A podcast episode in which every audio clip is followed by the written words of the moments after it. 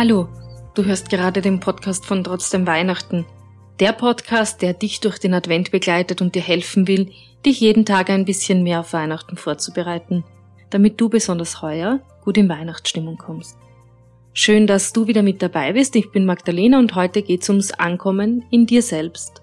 Mach's dir gemütlich oder geh raus zum Spazieren und lass dich von meinen Worten begleiten.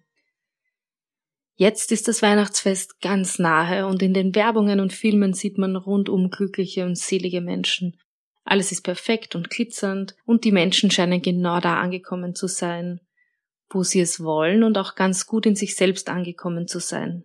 Mit diesem Podcast sollte das ja auch ganz leicht gewesen sein, oder? Vielleicht kennst du das auch, dass man über andere Menschen so ein Bild hat und dann auch ein bisschen eifersüchtig auf die Person schaut und sich denkt, ach, wäre es doch bei mir auch so.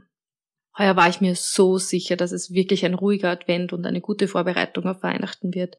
Ich war mir sicher, dass ich in Ruhe Kekse backen kann, liebevolle Geschenke herrichten kann, Briefe oder Nachrichten an Menschen schreiben kann, die ich besonders mag und mir auch immer wieder Ruhe gönnen kann. Naja, wie soll ich das sagen? Meine Erwartungen wurden enttäuscht.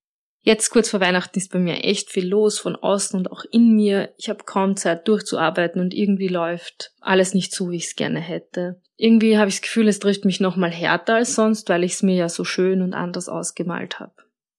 Vielleicht geht's dir ja auch so oder ähnlich.